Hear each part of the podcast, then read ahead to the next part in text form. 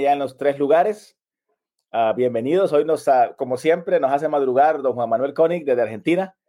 Uh, estamos aquí eh, temprano para Centroamérica. Creo que Centroamérica son las 7 y 30 apenas, 8 y 30 México, 9 y media aquí en Miami y 10 y media en, en, Argentina. Hoy vamos a hablar de nuevo con él sobre el tema que más le gusta, creo, que, que he visto que trata más en sus contenidos y es, básicamente es, voy a invitarlo aquí, permítame, es la ansiedad, el manejo de la ansiedad algo que es absolutamente común en estos días, que todos padecemos en mayor o menor medida en diferentes momentos. Eh, él lo trata muy bien. Hola Juan Manuel, aquí este video ya en vivo en, ¿Cómo estás? En bien, bien, mucho gusto. Baja el volumen a esto un segundito. Sí. Pues eh, eh, el caso es que él nos comparte siempre sus técnicas para manejar la ansiedad. La vez pasada, si recuerdan ustedes, nos puso un poco a brincar y a, y a saltar en el, en, el, en el video pasado para manejarla en una argumentación de que esa energía que se genera por ahí eh, debería, se puede emplear de alguna forma más productiva que simplemente estar ahí preocupados, ¿verdad? Sudándola. Eh, correcto, Juan Manuel, no he hecho ninguna barbaridad hasta ahorita. No, no, no, hasta ahorita no. este... Ok, qué bueno. Eh, igual, algo interesante en esto, Henry, siempre que cuando hablamos de ansiedad y de las cosas que podemos hacer, de las acciones que nosotros podemos realizar para como decimos siempre, canalizar esa energía de la ansiedad, en realidad estamos hablando también de acciones que nos sirven para manejar, no manejar, liderar cualquier estado emocional, ¿sí? de los que llamamos incómodos, de los que llamamos este, habitualmente negativos, que no son negativos, sino que quieren que hagamos algo y que para eso generan una cierta incomodidad, como puede ser la tristeza, como puede ser el enojo, como puede ser ¿no? el miedo más concreto, que no, no tan a futuro como suele ser la ansiedad. Entonces, la angustia. En definitiva, cualquier emoción incómoda nos está dando energía de una manera que no nos gusta, pero nos está dando energía para hacer algo. Entonces, cuando nosotros aprendemos a canalizar esa energía, nos sirve para, para dejar de sufrir el malestar que nos está provocando o para transitarlo mejor. ¿sí? Ya entiendo. Ok. O sea que tú, tú, no satanizas ningún estado emocional. Lo que sea que venga es algo que nos, en ese momento es lo apropiado y, y nos está diciendo algo y, y, y, aprovecharlo y fluir con él es mejor que resistirlo. Totalmente, sí. Eh, notarlo, ¿no? Digo, porque a veces también este dejar fluir lo podemos entender como un seguir en ese estado. ¿No? Entonces me agarró una mañana de depre y me quedo en la cama. ¿Sí? Porque estoy depre y tengo derecho a estar depre. A ver, sí, está bien, cada tanto, puede ser, pero si es algo habitual y trae habitualmente problemas en mí, tener, ¿no? Como viste, la gente dice, bueno, yo soy así, soy enojón. En Argentina decimos soy calentón, ¿no? Soy de enojarme mucho. Bueno, este, y soy así, al que no le gusta, que se arregle. Bueno, está bien por un lado, pero por otro lado, está bueno que uno trabaje en cómo canaliza mejor esa energía que le da el enojo, que no sea en la agresión, que es lo que quiere generar a veces el enojo. ¿no? Claro. Entonces, es esto, decir, bueno, la emoción quiere que yo haga algo, produce toda una respuesta en mí para que yo haga una cosa, y yo trato de hacer otra que tiene más que ver con ser ese que yo quiero ser en este momento. No quien mi mente quiere que yo sea o una parte de mi mente quiere que yo responda automáticamente. ¿está? Entonces, en ese sentido, fluir está bueno en cuanto a que notamos que se activó en mí la preocupación, que se activó en mí el, la ansiedad, el miedo, lo que fuera, pero después, ¿qué hago con esto? Es el gran desafío. ¿no? no quedarme ahí haciendo lo que la mente ansiosa o que lo que la mente enojada o que la mente temerosa me está diciendo que haga o que no haga, sino tratar de ser algo liderado por mí, por mi claro. ser. Tengo una pregunta. Me dices que, que, si yo estoy en el extremo de decir, bueno, voy a fluir y como soy deprimido, pues ahí está, que sea. Uh -huh. Eso no es saludable, creo que no es muy productivo, estoy de acuerdo. ¿Qué tal el otro extremo? En que uno dice, no, no, no, no, no me importa, yo no estoy deprimido, voy a hacer lo que tenga que hacer, eh, aunque en el fondo te sientas muy mal. Eh, eso tampoco me imagino que es tan positivo. Eh, no. Igual de los dos extremos, si lográs este segundo extremo, por así decirlo, uh -huh. Es mejor porque en definitiva lo que termina decidiendo es la acción. La acción comprometida con aquello que yo quiero hacer. Si vos me decís, hoy estoy deprimido, pero bueno, yo me comprometí, poner que, no sé, no tenía ganas de, de, hacer el vivo, pero yo me comprometí sí. con Henry que voy a hacer el vivo. Entonces digo, Igual si yo dejo fluir esa, esas no ganas, ese no, digo, bueno, Henry, ¿sabes qué? Estoy con gripe, estoy enfermo, lo que fuere, te invento una excusa, Sí, sí. O te digo, si soy sincero, no, la verdad que no tengo nada de ganas, lo voy a hacer horrible, lo hacemos otro día y ya está. ¿Sí? Este, en definitiva, no voy a estar terminando, no voy a terminar actuando de acuerdo a mi este, acción comprometida, a ese que yo quiero ser, que es alguien que responde a, a un compromiso. Entonces, ahí está el gran desafío, de decir, bueno, ¿cómo logro llegar a esa acción que yo me había propuesto o que yo veo que es la que quiero realizar cuando mi ser me está diciendo otra cosa? De la misma manera que un hombre que quiere ser fiel a su pareja se siente de repente muy atraído por, no sé, una compañía de trabajo. ¿no? Entonces dice, todo tu ser te está diciendo, tu amor, tu deseo, tu cosa, que hagas algo y tu acción comprometida quiere ir por otro lado. Vos decís, no, pero yo no quiero ser este, quiero ser este otro. Entonces siempre estamos liderando nuestras emociones hacia un lugar que no es donde nuestras emociones quieren ir, o cuando tenemos que hablar un tema serio, importante en nuestra pareja o en nuestro negocio o lo que fuera, que sabemos que tenemos que ajustarle las, las tuercas a algún empleado o tenemos que plantearle algo que nos parece injusto a un jefe o que nos parece justo. Y, eso nos genera temor y nos genera ansiedad y, no queremos y lo evitamos y decimos, no, mejor mañana y demás. Bueno, ¿cómo hago para que no termine ganando esa emoción y decidiendo por mí, sino que termine ganando, entre comillas, yo, que soy más que mis emociones y más que mis pensamientos? Yo soy una entidad que engloba un montón de pensamientos, emociones y acciones ¿sí? Entonces, nosotros a veces nos identificamos con el pensamiento y decimos yo soy, yo estoy tal cosa, con miedo. No, es una parte de mi mente que está generando esa respuesta. Y hay otras partes de mi mente, otras funciones de mi mente que pueden generar otras. Entonces, ahí está el desafío del liderazgo emocional. Y por eso decimos liderazgo. ¿Por qué liderazgo? Porque un buen líder no es un controlador obsesivo de cada detalle de qué, está haciendo cada minuto su, colaborador, su empleado.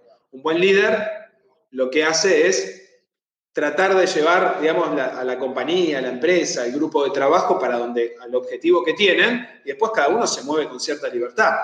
¿sí? y Pone, pone un, un, objetivo muy claro, común, lo define claramente y luego da un cauce de acción para que no sea totalmente abierto, pero un cauce nada más, no una línea. Es decir, dentro de ese cauce pueden, ¿verdad? Entiendo. Totalmente.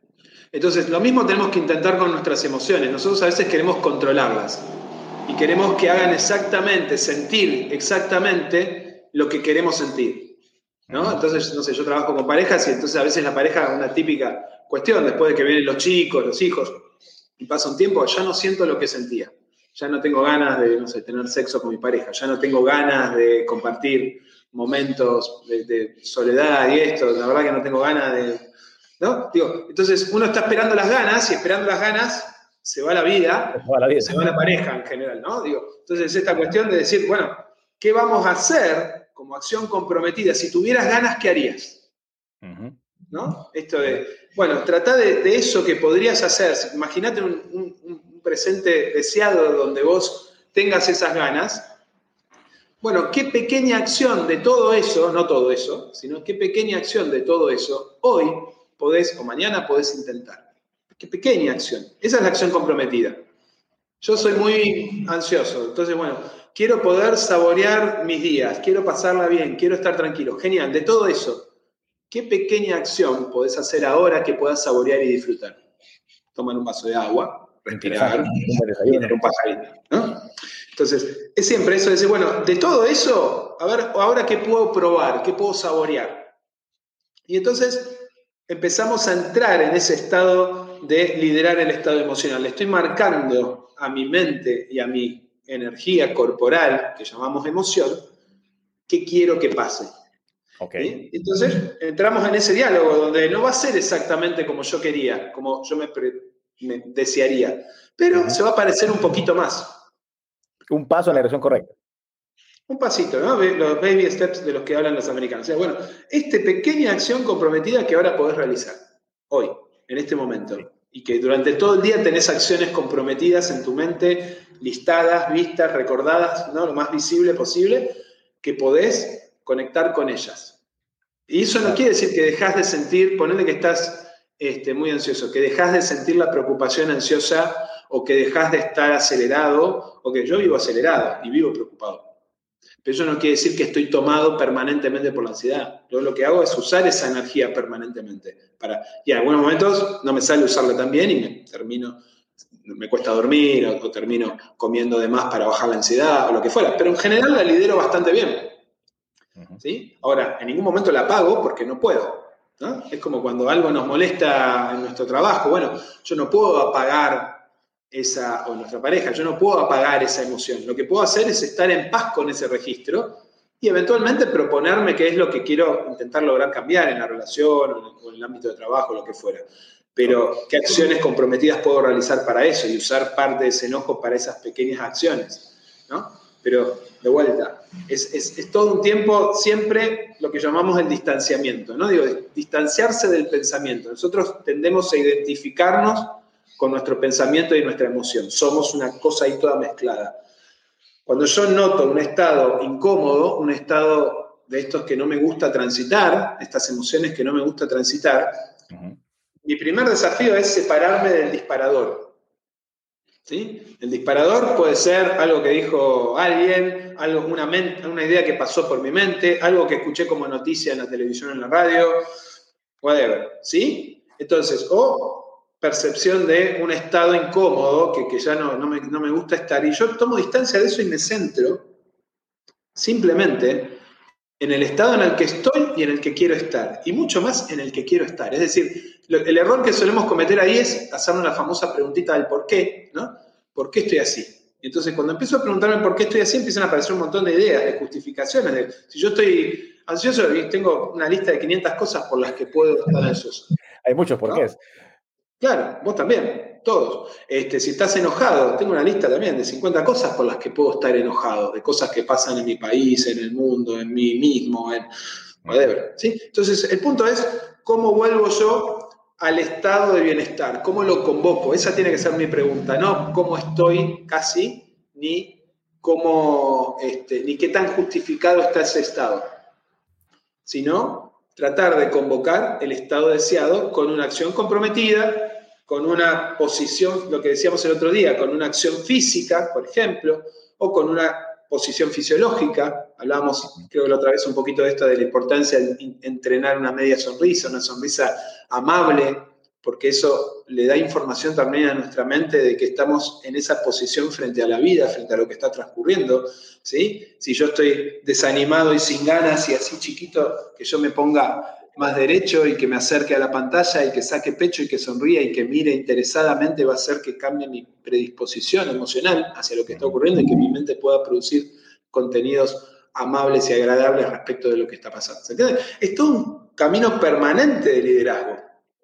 Y, no es que porque lo decidí un día, ahora ya está. Todo el tiempo estoy llamado a volver a conectar con estas pequeñas acciones comprometidas. Todo el día yo vuelvo a redirigir hacia esas acciones las, este, las energías que me van dando mis emociones. ¿sí? Por eso es muy importante esto que hablamos del propósito en algún momento. ¿no? Digo, el propósito es esa definición de quién quiero ser, de para qué quiero vivir, ¿no? que, que une la misión y la visión. ¿no? ¿Para qué quiero vivir? ¿Para qué creo que yo vivo esta vida, para quiénes y cómo quiero vivirla. ¿no? no como una zanahoria a la que voy a llegar algún día, sino como algo que hoy puedo saborear en estas grajeas, en estas pildoritas que son las acciones comprometidas. Hoy puedo ser en algo ese que quiero ser, aunque en muchas cosas no lo sea. Hoy puedo hacer que mi pareja sea en algo lo que yo quiero, aunque en muchas cosas no lo sea. Hoy puedo hacer que mi día de trabajo sea en algo lo que yo quiero, aunque en muchas cosas no lo sea. Nuestra mente todo el tiempo nos, muestra, la mente ansiosa se encarga de mostrarnos lo que está mal, lo que no es como que, bueno, genial, yo voy a saborear lo que sí, lo que puedo hacer que sí, lo que depende de mí que sí. Esa, es la lógica del liderazgo.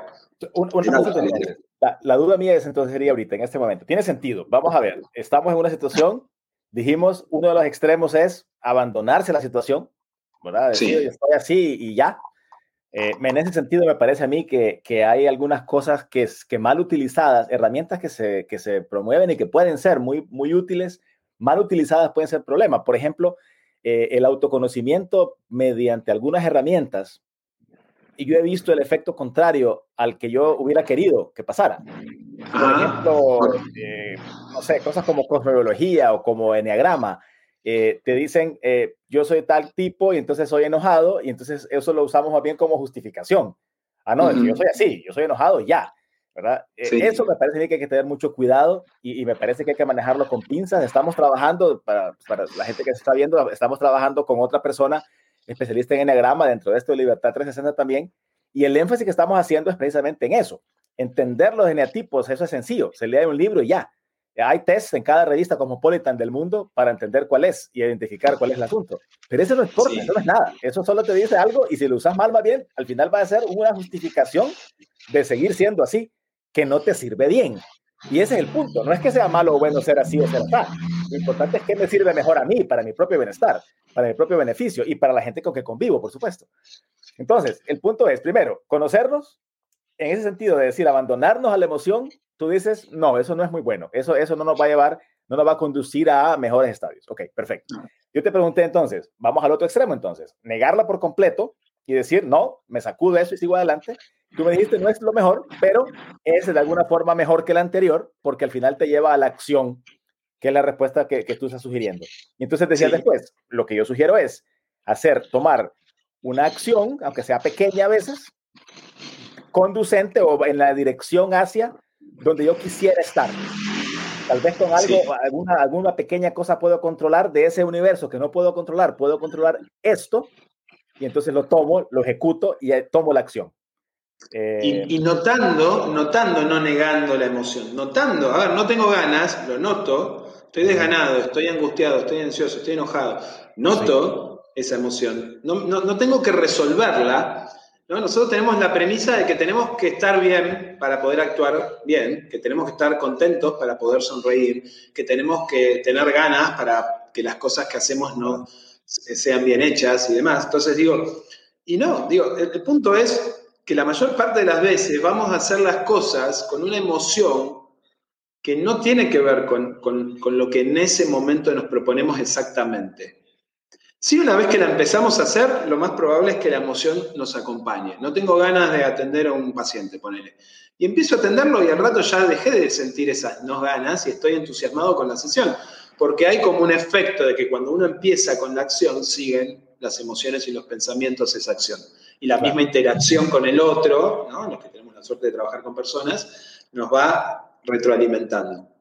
Entonces, es como esto, digo, es ese primer puntapié como cuando uno quiere salir a hacer ejercicio o decide salir a hacer ejercicio y no quiere. Y es, bueno, ponete la primera zapatilla y ponete después la segunda y después, digo, y una vez que saliste, hasta que saliste estás sufriendo y cuando saliste, a los dos minutos estás contento de que lo que estás haciendo es motivador. Pero es, es el instante previo donde la emoción en general no está acompañándonos en las cosas que tocan las cosas que, que, nosotros decidimos para nuestro día, que para nosotros tienen sentido. Entonces, notar que no está esa emoción que yo deseo, está perfecto, porque eso no define nada.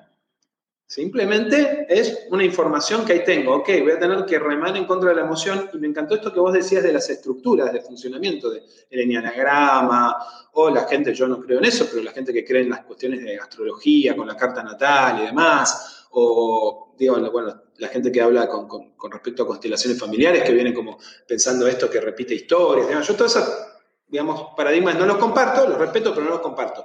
Pero sirven, de alguna manera, para esto, de decir, yo sé dónde me aprieta el zapato. ¿Sí? Entonces, ¿qué voy a hacer? Voy a tratar de pisar para el otro lado. Si me aprieta del lado izquierdo, pisaré más para el derecho para que no me salga una ampolla. Entonces, es esto, si yo soy enojón o yo tengo tal doya de no sé qué o tal característica o tal esto, Ok, pero es lo mismo que podemos decir, bueno, yo sé que soy más bien demasiado extrovertido, más que tímido. Entonces yo sé que nunca voy a pecar de eh, demasiado silencioso, por ejemplo, en una reunión, o de demasiado respetuoso y, callado en una sesión, porque yo tiendo a hablar demasiado, ¿sí? Entonces yo ya sé que tengo que estar atento a callarme y a escuchar. ¿Y por qué? Porque mi tendencia es la contraria. Entonces, cuando sabemos cuáles son nuestras tendencias y nos conocemos, todo lo que tenga que ver con nuestro conocimiento, en eso nos sirve mucho, pero nos sirve para estar atentos y quedarnos tranquilos que cada vez que hagamos algo que no tiene que ver con nuestra tendencia, nos quedemos tranquilos de que no, nos vamos a pasar de, raya y ser demasiado lo otro que no somos. Porque en general, como mucho, vamos a compensar nuestro estilo original. ¿no? Si yo soy muy enojón y, controlo mi enojo, mi mente enseguida que dice, ah, pero ahora te van a empezar a pasar por encima. No, quédate tranquilo que seguís siendo un enojón y que a la primera que te descuidaste vas a mostrar los dientes de vuelta, así que tranquilo con eso. Sí, pero tratá de mostrarlos, ¿no? Sí, sí, sí, sí. Ok, interesante, interesante tema. Entonces, la acción para ti es una buena terapia, es, es, eso es lo importante. Al final del día, tomar la acción, el primer pasito ese que tú mencionas en la dirección correcta, te ayuda mucho a salir de ese estado y, y, y morfosearlo de alguna forma. Milton, Milton Erickson, que fue un gran terapeuta eh, americano hace unos años, decía, eh, muchas veces más lleva la acción al insight que el insight a la acción. ¿no? O sea, esto es clave, ¿no? Digo, nosotros tenemos esta idea de que tengo que entender todo y decidir y entonces recién accionar. y muchas veces el camino, ¿cómo aprendimos a caminar? No, no decidimos un día, bueno, voy a probar 758, no, aprendimos imitando y a los porrazos, y, eso cambió nuestra perspectiva del mundo. Entonces, las dos cosas son importantes, no es que una sí y la otra no. En general, los ni, ¿no? hay que, escapar de la vida. Las dos cosas son importantes, pero en el momento lo que nos salva es la acción. En el momento en caliente, cuando está esa emoción que no me gusta transitar, la ansiedad, por ejemplo, lo que me va a conectar con el que quiero ser en ese momento y lo que quiero terminar sintiendo es la acción, no el pensamiento. El pensamiento va a repetir el problema porque voy a estar pensando ansiosamente, entonces voy a ver todo lo que puede salir mal, todo lo que no sé qué, todo lo que no sé cuánto. Ok, bueno, excelente. Eh, siempre muy práctico, como siempre. Yo creo que el tiempo se nos terminó por hoy, porque prometimos hacer cosas cortitas.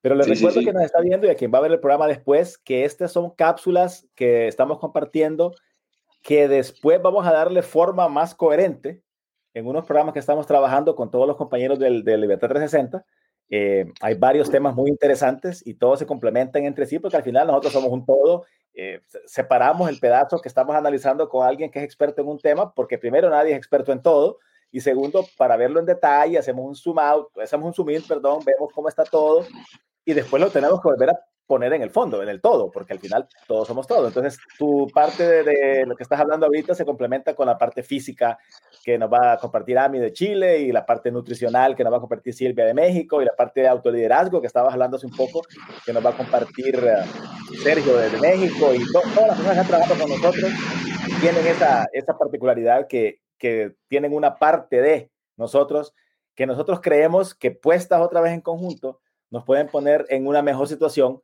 para enfrentar esta vida que, que, todos creo que estamos viendo que se está, no sé si se está complicando es la palabra correcta, pero, pero que no está fácil, que en general hay muchos cambios, el cambio siempre nos saca de balance, el cambio siempre nos, nos genera algún tipo de, ¿verdad?, inconformidad y, y, a pesar de que lo ataquemos como héroes, siempre vamos a ir ahí tratando de entenderlo porque es algo nuevo que no estaba pasando antes. Y en, la, en este momento en el planeta Tierra no solamente están los cambios que siempre han habido, pero están la rapidez de esos cambios, es sorprendente. Te tiran uno tras otro. Medio has terminado de entender una cosa y ya tienes que entender tres más. Y el problema es este. Si, si, yo, por ejemplo, yo tengo 48 años, 48 años, casi 49 ya, y, yo me pongo a pensar, yo miro a mi, a mi mamá o a mis suegros, por ejemplo, tratando de usar el teléfono celular, que mi hijo lo destroza y mi hija lo destroza como quiera, y ellas lo usan, aprendieron a usarlo, pero fue un esfuerzo bastante importante en su vida. Yo estoy en medio, pero yo me pongo a pensar que en este momento hay nuevas tecnologías que salen todo el tiempo y yo tengo 49 años, que suena un montón para mi hijo, pero para la, la vida que me falta, espero, ojalá, me faltan, che, ¿qué sé 40 años de vida, digo yo. ¿Cuánto va a pasar en esos 40 años? Si yo no quiero volverme un viejito obsoleto, en poco tiempo tengo que estar al día constantemente y atacarlo con gracia, atacarlo con arte, atacarlo eh, con, con, con, esa, en vez de atacarlo, quiero decir, con aprensión y con ansiedad, ¿verdad? Y por, y por, frustración, me parece que es más productivo, porque al final del día estoy aprendiendo todas esas cosas nuevas para disfrutarlas, no para sufrirlas. Por lo tanto, este espacio que estamos creando ahora, con Juan Manuel y con todos los demás de Lidera 360, es exactamente eso, son pequeñas cosas que nosotros creemos que son muy importantes y que juntas hacen un todo que esperamos poder colaborar con ustedes para que nuestra vida sea más placentera, más disfrutable, para, como dice el, el, logo de la de 360, dejar de sobrevivir y comenzar a vivir. Esa es mi esperanza, por lo menos, y por eso hacemos esto que hacemos. ¿Qué piensas de eso, Juan Manuel? Totalmente, totalmente de acuerdo. Y, y, esto digo, ¿no? De, desde la diversidad de enfoques que, has reunido en, este equipo eh, me parece que es uno de sus grandes de sus grandes puntos fuertes, ¿no? Porque hay para todos los gustos y para entrar desde cualquier punta que uno quiera entrar a, esa, esa, visión integral, ¿no? Y que, nada, tomar la que, lo, que te sirve y lo que no, este, no, darle tanta bolilla, pero digo, me parece que lo, bueno es esto, ¿no? Que, que, que hay suficiente diversidad, mucha diversidad, como para que cada uno pueda empezar por donde más cómodo se siente. Así que, buenísimo. Me parece igual. Y, buena diversidad que mencionas, recordemos que hay de Chile, Argentina, España, México, Costa Rica. Eh, yo que estoy hondureño, aunque vivo en Miami ahora, muy interesante. Creo que es un paquete muy interesante y bueno, te agradezco por el tiempo, Juan Manuel. Sé que pasas el día enredado en tus consultas, así que no te quito más tiempo. Gracias de nuevo por los conocimientos y seguimos en contacto. Un abrazo y un gustazo, como siempre. Hasta luego. Cuídate mucho. Chau, chau. Chao, chao. Hasta luego.